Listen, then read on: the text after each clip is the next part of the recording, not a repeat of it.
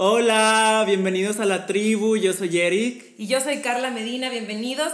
Este es el capítulo 2 de Tribu Nerd. Gracias a toda la gente que ha estado pendiente de este nuevo podcast. Hoy vamos a estar hablando de detrás del doblaje latino de El Rey León. Pero antes de iniciar y antes de presentar a nuestros grandes invitados en esta mesa redonda, queremos agradecer a la Nica, eh, esta joyería artesanal que está apoyando a Tribu Nerd y que es además 100% mexicana. Nos mandaron unas cadenitas del Rey León increíbles. Está increíble porque es Eh, como la silueta de Simba. Es la silueta de Simba. Si quieren conocer más de la cadenita que traigo puesta hoy, vayan a las redes sociales.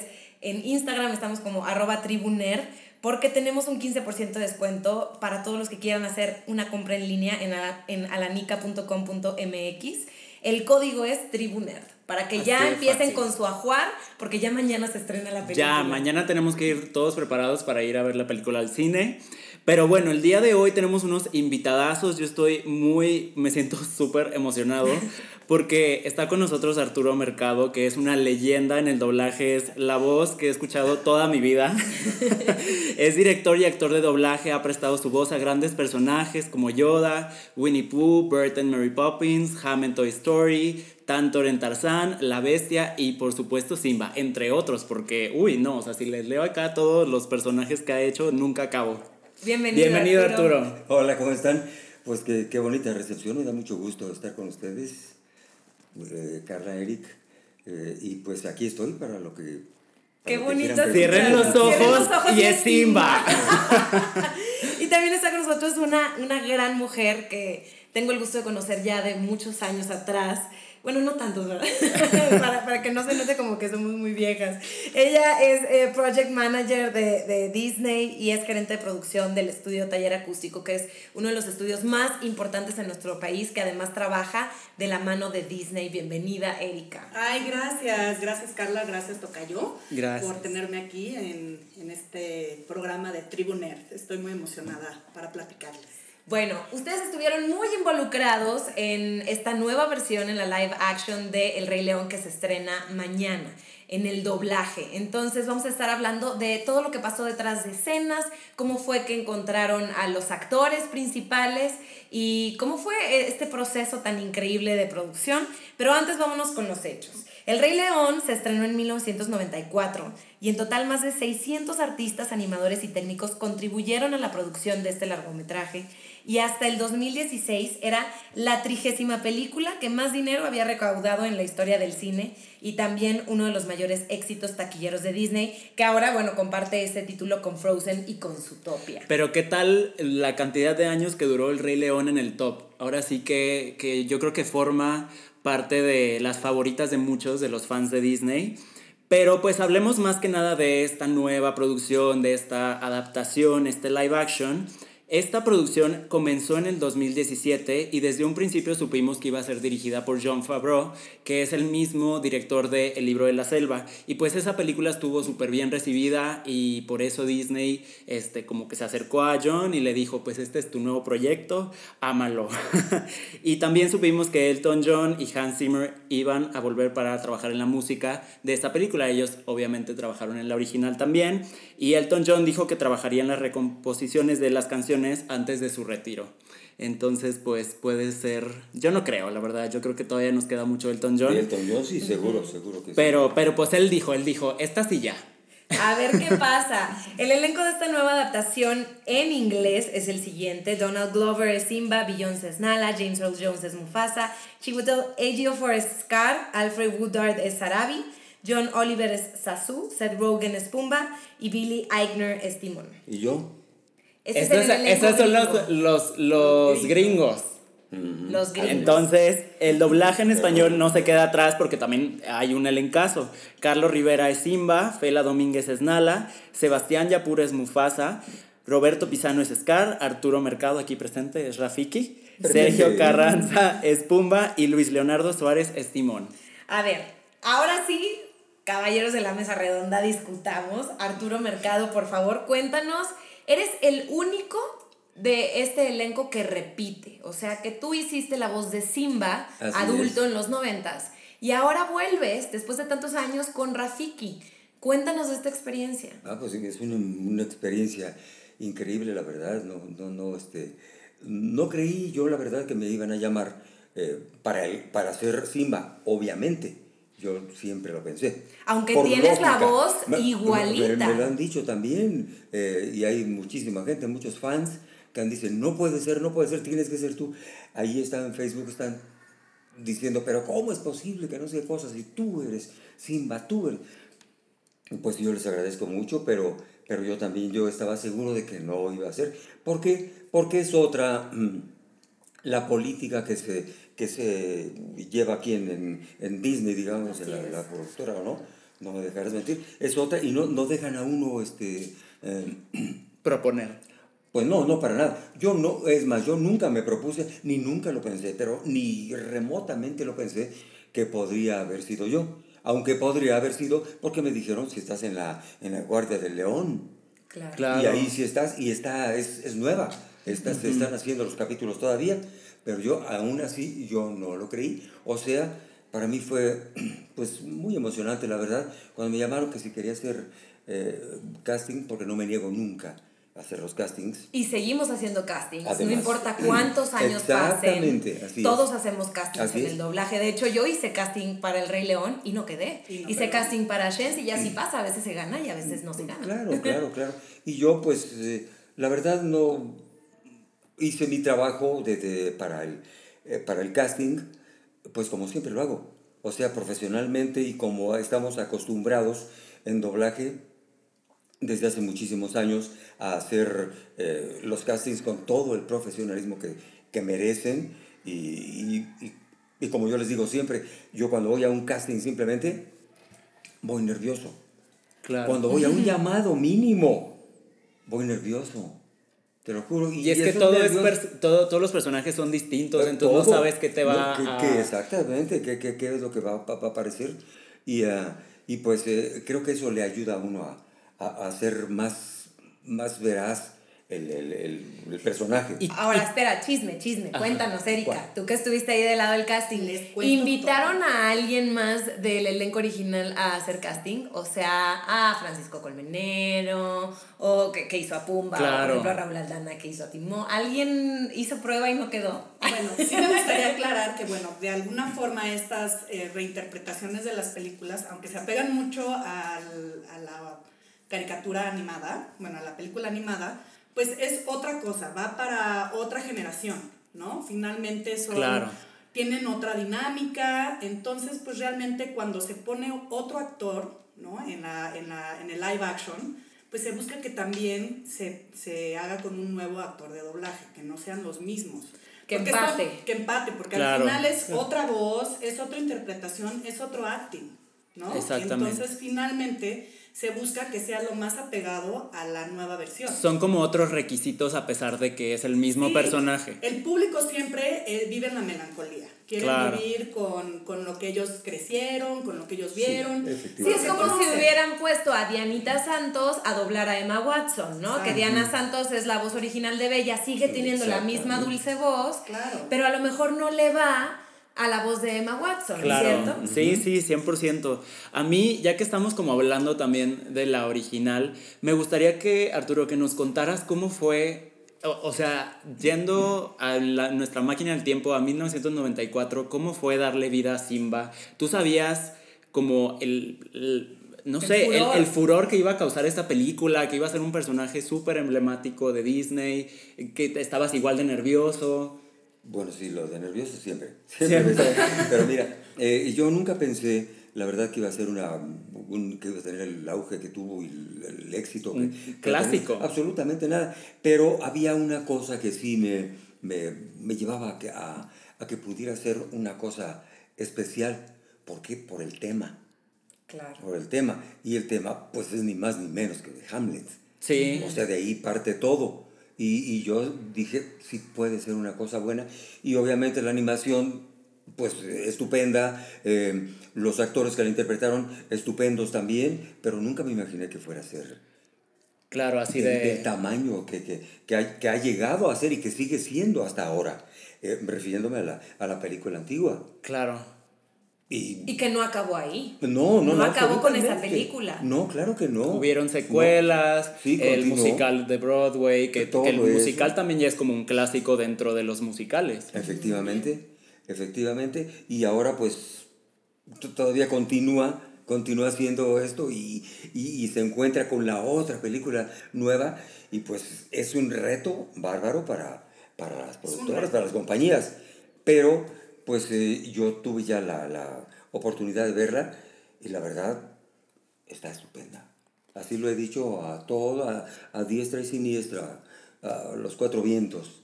Está estupenda la Está película. estupenda y la animación es algo fuera de lugar. Mucha gente ha Uf. criticado la... Finalmente es, le llamamos live action porque parece como animales reales, pero todo es animación. Todo es una animación, Todo sí. es animación. Imagínense las horas de renders para hacer, porque es totalmente real. O sea, parece, o sea ya, ya no vas a ver National Geographic igual.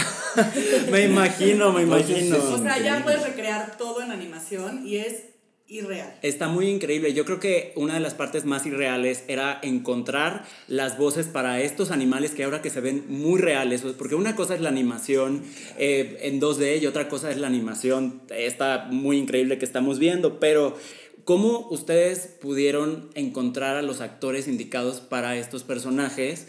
Eh, teniendo ya como el elenco en inglés, o sea, ¿cuál es como el primer paso que, que, ustedes como doblaje en México buscan? O sea, eh, Disney les manda algunas sugerencias o ustedes se encargan de eso, ¿cómo funciona? Pues hay, hay todo un proceso y sí, son como las dos partes. Finalmente el proyecto llega al estudio de doblaje y nosotros como estudio pues hacemos un análisis del proyecto, ¿no? O sea, tenemos algo que es como una carta creativa en donde vienen quiénes van a ser los actores, qué edades tienen y viene más o menos una descripción del personaje y de lo que está buscando el cliente de Estados Unidos. Y también hay descripciones de color de voz.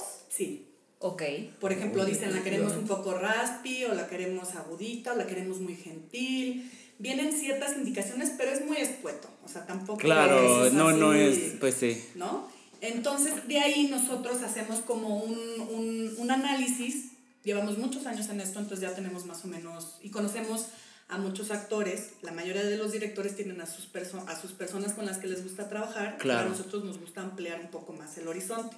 Jalar a gente de teatro, jalar Claro, a gente de, y, de y otras por áreas. ejemplo, en este proyecto en particular, primero buscaron cantantes o actores, o sea, primero hicieron una prueba de canto o primero fue la actuación. Dependiendo del personaje. Ok, Primero vemos la película y dependiendo del personaje, si el personaje tiene una complejidad musical muy grande, buscamos primero a un cantante que sepa actuar, como Nala, por ejemplo. como Nala, por ejemplo, ¿no? Y también por la cantidad de diálogo, ¿no? Claro. Y luego, si es un personaje que va a hablar mucho y tendrá una canción nada más, Es la prioridad. la prioridad es el diálogo. Ok. Entonces, más o menos es el, el proceso. Y trabajamos en conjunto con un director de doblaje, de diálogo, y con un director vocal. O sea, hay mucha gente detrás, no es que alguien está con el micrófono haciendo voces, o sea, es todo No, un proceso. no, es- Totalmente, complejo, es sí es. Ahora, ¿cómo es el proceso de selección de los personajes principales? Porque desde que se anunció en Estados Unidos que iba a ser Donald Glover y que iba a ser Beyoncé, automáticamente, ¿qué hicimos los latinos? ¿Quién va a ser nuestra Beyoncé? ¿Quién va a ser nuestro Donald Glover? ¿A cuántos actores vieron para Simba y para Nala? Por Mira, ejemplo. Eh, de entrada, eh, más o menos ya teníamos pensados a quiénes les podría quedar. Eh, de, de entrada sí pensamos mucho en, en los actores que trabajaron en el musical, porque ya conocen a los personajes y están muy al pendiente de, de lo fresco que, Claro, lo que claro. le está gustando a la gente. Y además que son increíblemente Increíble. talentosos, tanto Carlos como Fela, entonces ya los tenían en la mira. Los teníamos en la mira, pero eso no es garantía. para Claro, porque- Se prueba un sinfín de personas, digo, no así muchísimo, pero sí tenemos como entre 10, 15 personas que se prueban por personaje y en base a eso, pues se van descartando.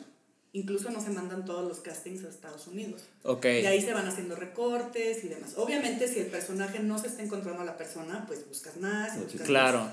Pero ya con la experiencia que tenemos, pues ya podemos como... este, Reducirlo. reducirlo Claro. bastante. Entonces Carlos y Fela, ellos protagonistas del musical, tuvieron que hacer casting para estos casting personajes. como cualquier persona. Aquí no es nada de dedazo y que dicen. Obviamente hay todo un estudio de marketing. Claro. ¿no? Y en el caso de Carlos, pues tú piensas en El Rey León y la gente directamente piensa en el musical y el éxito que tuvo en, en Latinoamérica es increíble. ¿no? Aparte, él también lo hizo en España, ¿no? Sí, y ahora Sí, Fela también. Y Fela también. Entonces, pues fueron como un- una, una propuesta, este, bueno, se pusieron, se, se pensó en ellos, pero no era la garantía. ¿Y ustedes saben si esto pasó en otros doblajes de otros países, que también los protagonistas del musical del Rey León hicieron las voces de Simba y Nala? Mm, No estoy segura de otros territorios, pero creo que sí se maneja similar Ok. en, en otros países. Ok. Ahora, eh, platíquenos de estos secretitos que hay en este tipo de producciones. Por ejemplo, a mí que me encanta andar de metiche. Yo andaba un día paseándome por ahí por taller acústico, este gran estudio de doblaje, estaba haciendo otra cosa y me acuerdo que estaban justo en el proceso de encontrar a la voz de Nala. Y tú, Erika, me dijiste, ya mandaron eh, algunos tracks. Y yo te digo, ok, eh, ¿y qué? ¿Cómo está Beyoncé? ¿Cómo está cantando? A lo que tú me contestaste, no la hemos escuchado. Mandaron otra voz. Otra Cuéntanos estos secretos. Ah, ¿Por cuánto tiempo Disney mantiene hasta el mismo Disney Latinoamérica en, en la oscuridad? Eso fue rarísimo. De entrada, bueno, nos llegan los materiales bastante encriptados y con claves y todo. O sea, yo no lo puedo compartir, viene con 80 mil marcas de agua y todo. Claro. ¿no? Obviamente por la confidencialidad del proyecto. Y en este caso, Beyoncé pidió que fuera todo muy confidencial porque se tenía unas cositas entre manos. Claro. ¿no? A lo mejor lo del álbum este, ¿no? Que, que acaba de lanzar. Exacto. Entonces, cuando a mí me llega el, el casting, la reviso y de repente me dice la directora musical, esta no es Beyoncé. La ubico perfecto y esta no es su voz, Claro. ¿no? Entonces dijimos, bueno, ¿y, cómo probamos? Porque pues ¿Cómo sí, pruebas con una El alcance, voz? sí. Claro, porque eh, al final del día lo que están buscando no es tal vez la mejor cantante que ha existido en el, en el mundo, que Fela es una extraordinaria cantante, pero tal vez buscan lo más parecido, a lo que se hace en Estados No, Unidos. no por lo que Beyoncé hace ella en su carrera musical, sino Sí. lo que hizo en, en, la, la película. película. Bueno, yo en mi punto de vista muy personal, creo que los, los americanos, los gringos, pensaban que no hay nadie que pueda igualar a Beyoncé. Claro. Que no hay nadie. Claro. Entonces, obviamente dicen, ¿para qué les mandamos a Beyoncé si nadie va a poder hacer sus riffs, si nadie va a poder hacer sus no sé qué? Pero nosotros tenemos a nuestra Beyoncé mexicana, que Claro. es Fela. Claro. Entonces, este, bueno, la verdad es que llegó la prueba. Hicimos algunos castings con esa prueba con una voz este, Random. random, similar, pero no tenía la interpretación de Beyoncé. Claro. Luego nos llega la película, nos va llegando la película como en preliminares, ¿no? O sea, como en procesos de, de animación y, y de diálogo y no sé qué. Entonces yo me llega la primera versión de la película, la reviso y veo que el pedacito del casting viene en, ese, en, ese, en esa película que me mandaron y sí es Beyoncé. Entonces yo le digo al ingeniero que edite ese pedazo y que me ponga Beyoncé, ¿no? Y así fue como ya hicimos las, las pruebas eh, más adelante. Claro, Y más claro. aterrizadas. Y más también. aterrizadas. Más fácil De para. hecho, Fela hizo dos pruebas. Hizo con la, con la, con el material Que no era Beyoncé. Que no era Beyoncé. Y después, a, a Y ver. luego dijimos, no, no podemos mandar esto. Claro. Tenemos que mandarlo con Beyoncé porque Fela puede hacerlo igual que. Claro. Y es que a veces la gente no se imagina, ¿verdad, Arturo? Que nosotros cuando estamos detrás de un doblaje, ni siquiera nos enteramos de muchas cosas. A mí me ha tocado hacer doblaje eh, sobre un storyboard o sobre algo que ni siquiera mueve la boca.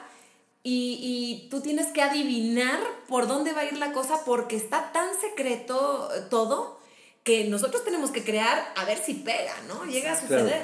Sí, sí, no sabe uno exactamente qué, qué- qué- qué te vas a encontrar, porque también en estos, eh, estos proyectos grandes, también eh, lo mandan con un montón de numeritos y cosas ahí raras que no alcanza uno a ver al personaje. Con marcas de agua Tienes por todos oírlo, lados. Todos oírlo lados. más que nada, exacto, todo. Enfocarse totalmente. solamente en escuchar. Más que nada en escuchar, y pues es de lo que se trata, ¿no? Realmente, Pues sí. la voz y la interpretación para poder lograrlo.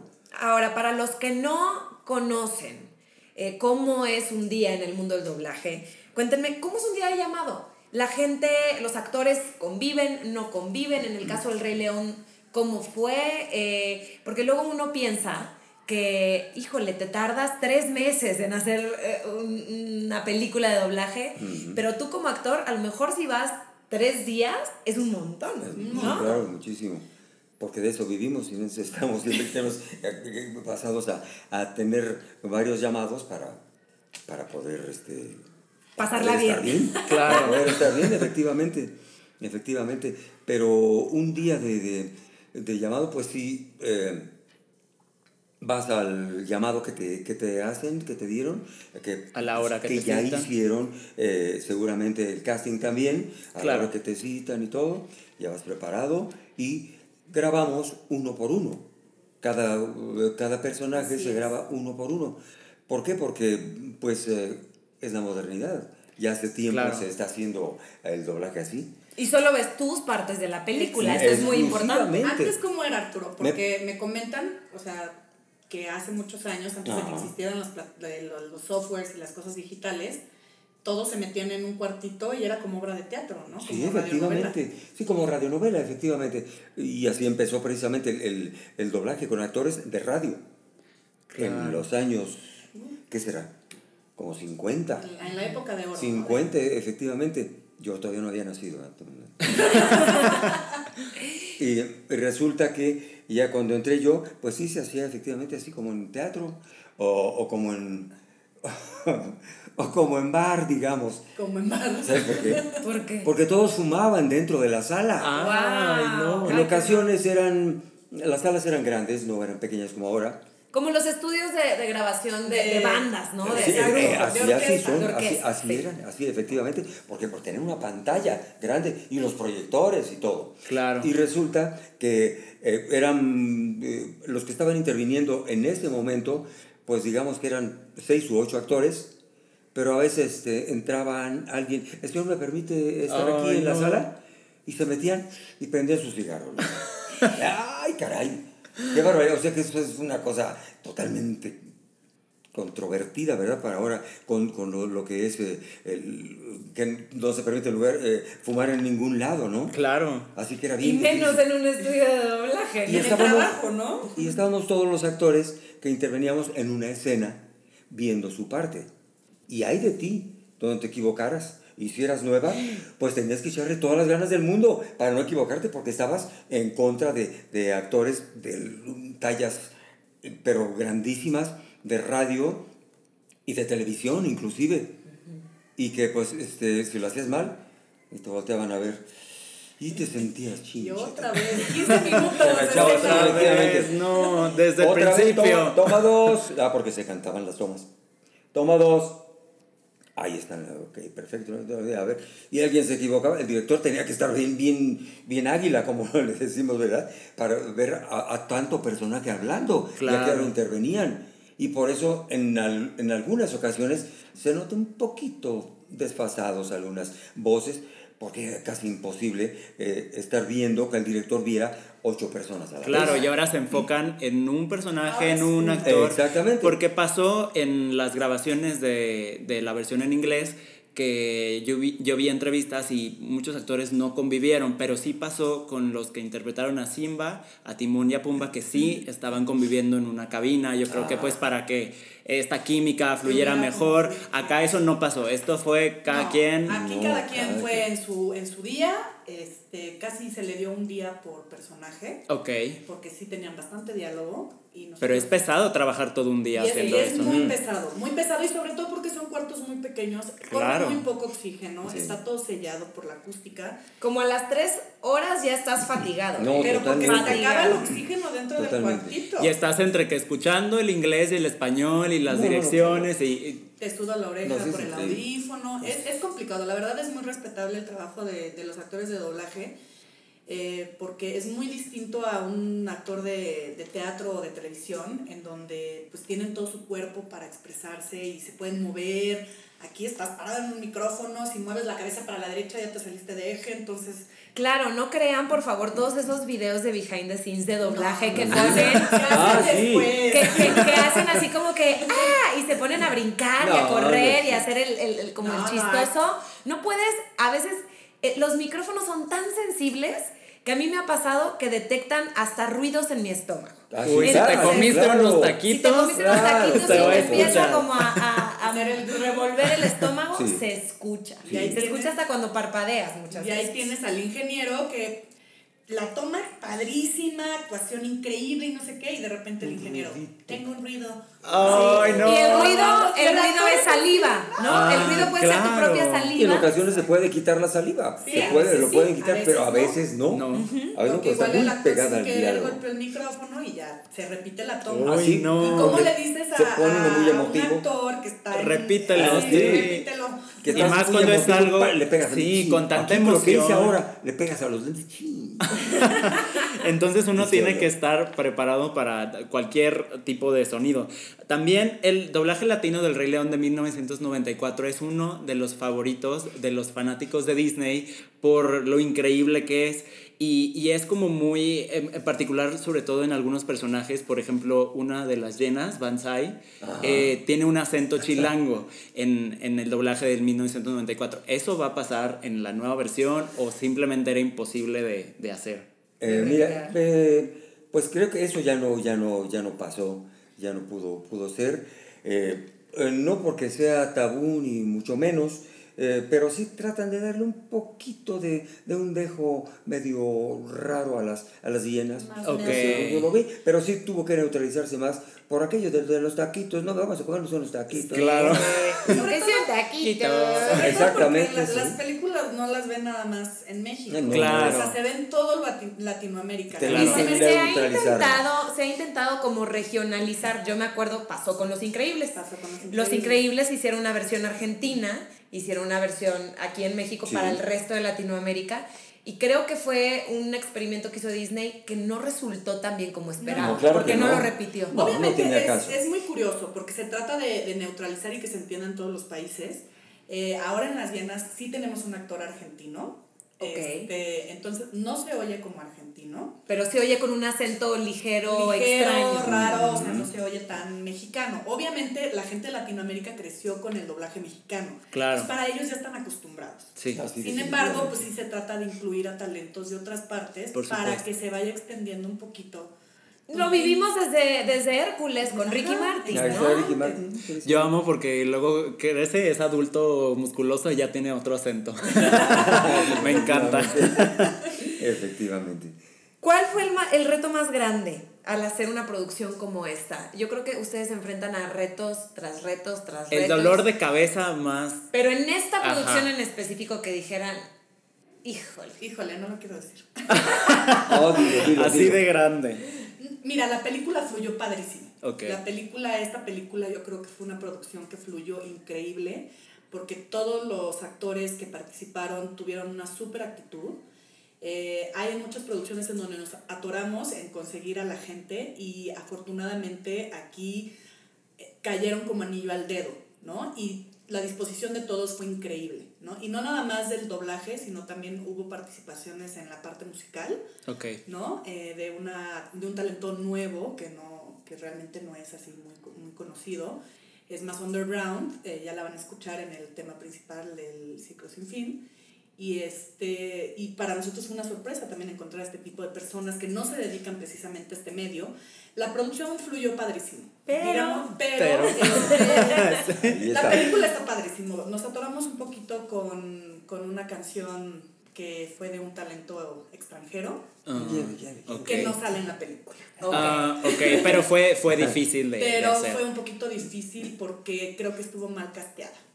Claro. Ah. Y ahí sí ya sale un poco También de- hay, hay muchas veces que, que ustedes tienen que mandar el material a Disney, Estados Unidos, que ellos lo revisan y luego les mandan como sus errores, Sí, todo lo que sí, tienen que sí. corregir. Yo siempre he tenido la curiosidad de decir, oye, cuando les mando la película ya doblada y me mandan cosas así de esto no me gustó porque la actuación se oye tal, yo digo, pero si me hablan español. Eh, No, Claro.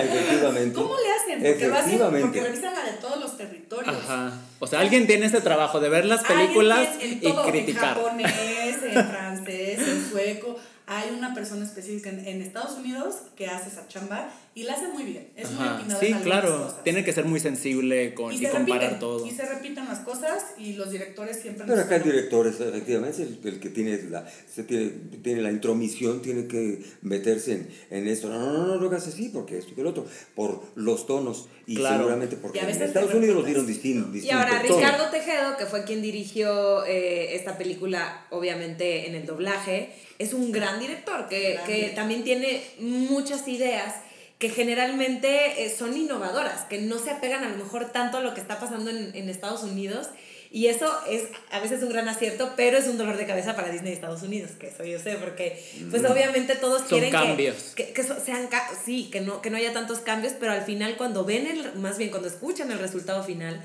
se dan cuenta que, que tiene su propia personalidad, que tiene su propia vida y su propia historia, cada película y cada idioma, ¿no?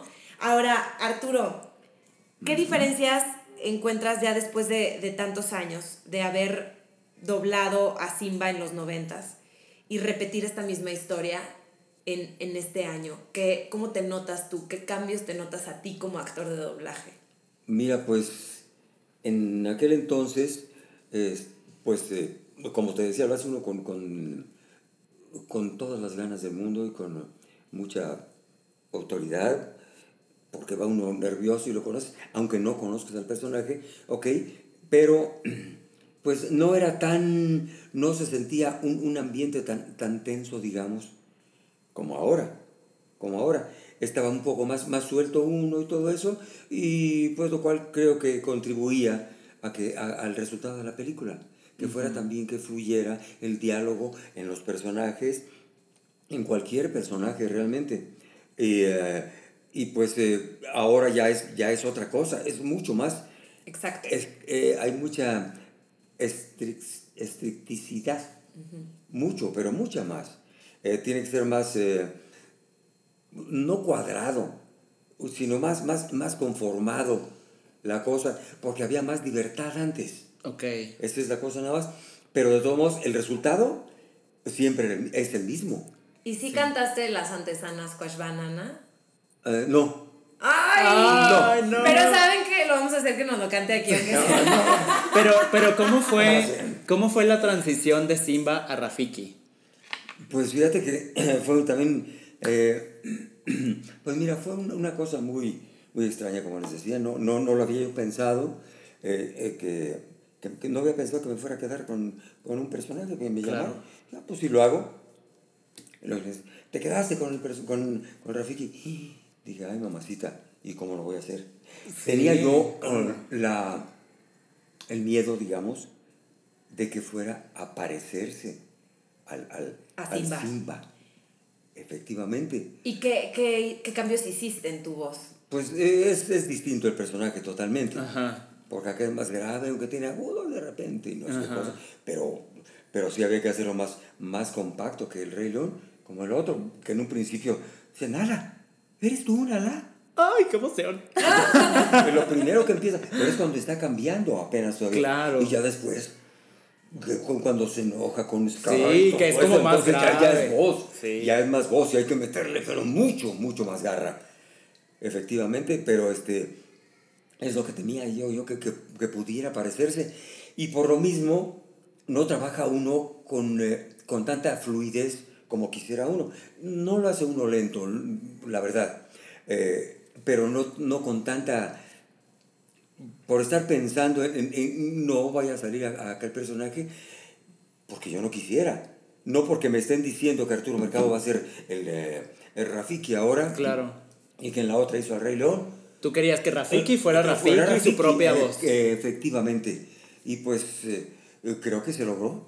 Se logró afortunadamente y, y pues yo, yo me sentí muy complacido la verdad Qué bueno. Yo estoy muy contenta de poderlos tener en, en este podcast, de, de, tenerlos aquí con nosotros en familia, en nuestra casa, hablando de lo que nos apasiona después de tantos años de conocernos, de trabajar juntos Así y de es. admirarlos a ustedes dos y, y, de admirar no solamente el trabajo que hacen ustedes como profesionales, sino lo que hacen por nuestro país y por el doblaje en, en general. Creo que el doblaje es... es algo maravilloso con lo que la gente puede identificarse eh, y puede sentir verdadero amor, ¿no? Cuando, cuando ven una película que a lo mejor no está hecha en su idioma, pero se adapta para que sí sea su propio lenguaje.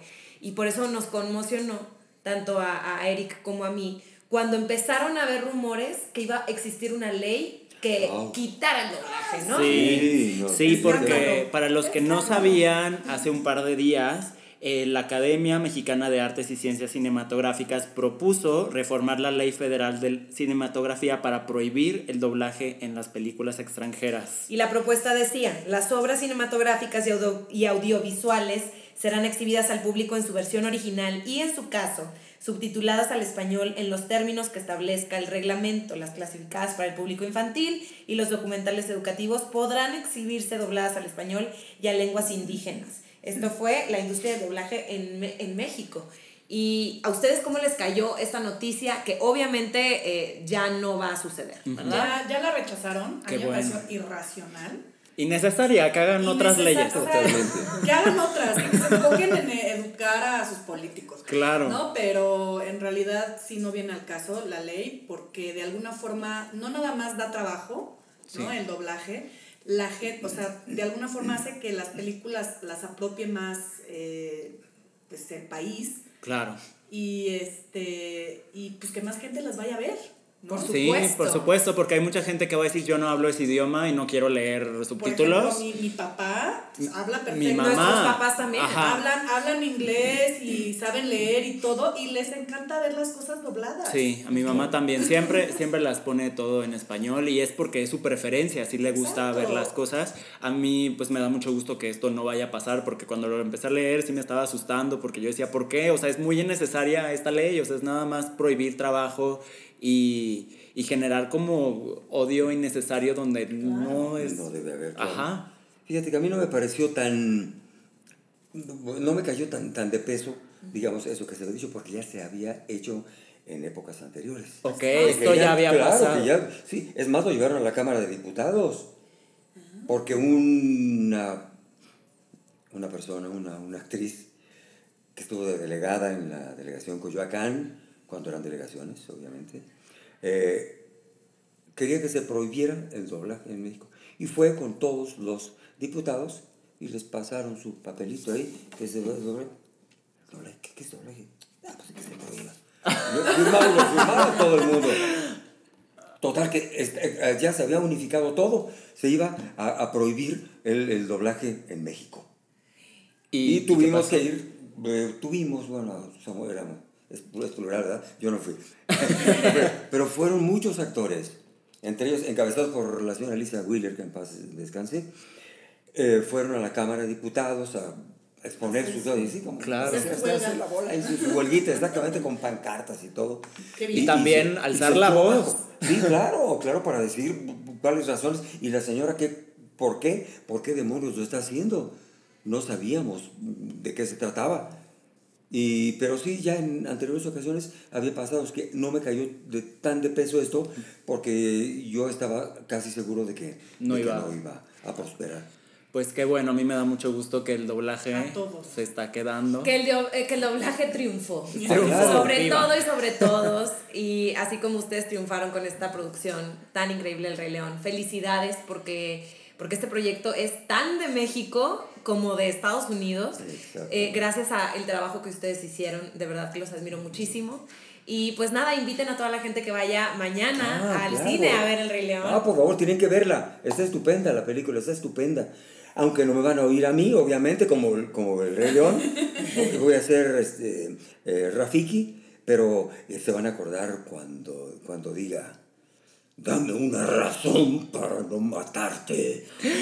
¡Ay! ¿Qué va a pasar? Ahí ya era cuando eh, se va a estar peleando con Oscar. ¡Claro! Totalmente distinta a lo primero de cuando estaba jovencillo que subió. Así que este, vayan a verla. La No película está estupenda, de veras, se los digo en serio. De veras, está estupenda la película.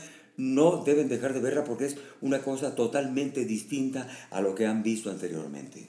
Totalmente, la animación está increíble, el trabajo de los actores eh, mexicanos y de Latinoamérica que trabajaron en la película es espectacular, o sea, realmente es irreal. Todo, eh, mucha gente no sabe que también detrás hay un buen de cantantes mexicanos que hacen los coros y la verdad es que hacen un trabajo formidable que es exhaustivo, porque se hace en tres días, cuatro días, una semana. Y son unos coros que en el, en el inglés a veces toman meses, meses y meses y nosotros lo tenemos que compactar en muy pocos días. Vayan a ver, en serio está increíble y la van a disfrutar muchísimo.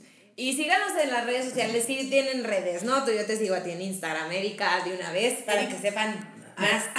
Arroba Erika Dubka, me pueden encontrar en Facebook y en Instagram. Y en Twitter y todo. Don Arturo, No, sí le hace las redes sociales. Al Facebook y a veces. Es Arturo Mercado Chacón. Perfecto. Y síganos a nosotros, arroba tribu nerd en Instagram. Díganos qué opinan de este capítulo. Gracias, Erika. Gracias, Arturo. Al contrario, gracias por invitarnos, con muchísimo gusto, de veras, en tratándose del, de lo que es el doblaje y pues que hemos hecho el doblaje mexicano por tanto tiempo, tan bien hecho, y el doblaje tiene que seguir. ¿Por qué? Porque en México se hace el mejor doblaje del mundo. Y sí, Eh, eh, qué manera de cerrar. muchas gracias, muchas gracias. Y la conversación no se queda acá. Escríbanos en arroba tribuner. A mí me encuentran en Instagram como arroba ericmedina00. Y yo como arroba Carla Medina, mi nombre se escribe con C de calabaza. Muy bien. Nos vemos la próxima semana para un nuevo episodio y los queremos, tribu.